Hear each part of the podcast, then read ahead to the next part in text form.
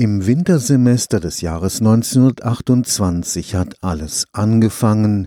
Als Folge der Niederlage im Ersten Weltkrieg war das Fliegen in Deutschland verboten, nur der Segelflug war davon ausgenommen, und so schlossen sich überall Studenten zu sogenannten akademischen Fliegergruppen zusammen, um ihre Leidenschaft fürs Fliegen auszuleben. Im Pfinztal in der Nähe von Karlsruhe unternahmen die Studis mit einem stoffbespannten Hängegleiter erste Lufthüpfer.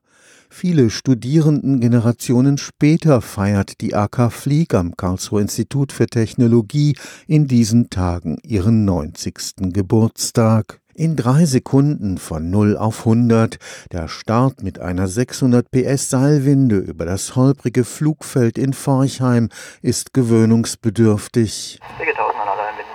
So, jetzt geht's los.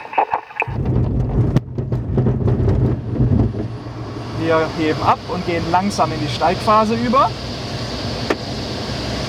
Haben jetzt schon 100 Meter Höhe über dem Boden. 200 Meter. Das war jetzt das Seil. Wir sind ausgeklinkt. Ich fahre das Fahrwerk ein und wir fliegen frei in der Luft. 36 Mitglieder zählt gegenwärtig die akademische Fliegergruppe am Karlsruher Institut für Technologie, unter ihnen die Informatikstudentin Andrea Tulbure.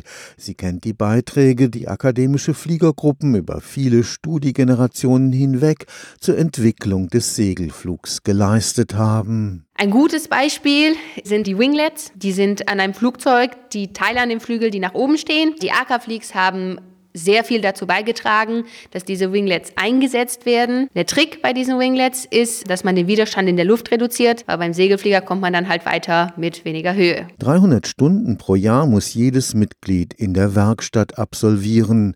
Maschinenbaustudent Dominik Pöppe ist stolz auf das jüngste Projekt, ein revolutionäres Nurflügler-Segelflugzeug. Mit der AKX bestreiten wir wirklich komplett neues Terrain, dadurch, dass wir einfach das Leitwerk komplett weglassen. Das ist das, was hinten am Rumpf ganz hinten dran ist, was für die Höhen- und, und Seitenstabilität da ist. Und diese Komponenten in die Tragflächen direkt mit integrieren und durch zurückgepfeilte Flügel mehrere Funktionen in einem Bauteil abbilden und uns dadurch hohe Einsparungen, insbesondere im Widerstand und uns dadurch mehr Leistung erhoffen als von konventionellen Segelflugzeugen. Stefan Fuchs, Karlsruher Institut für Technologie.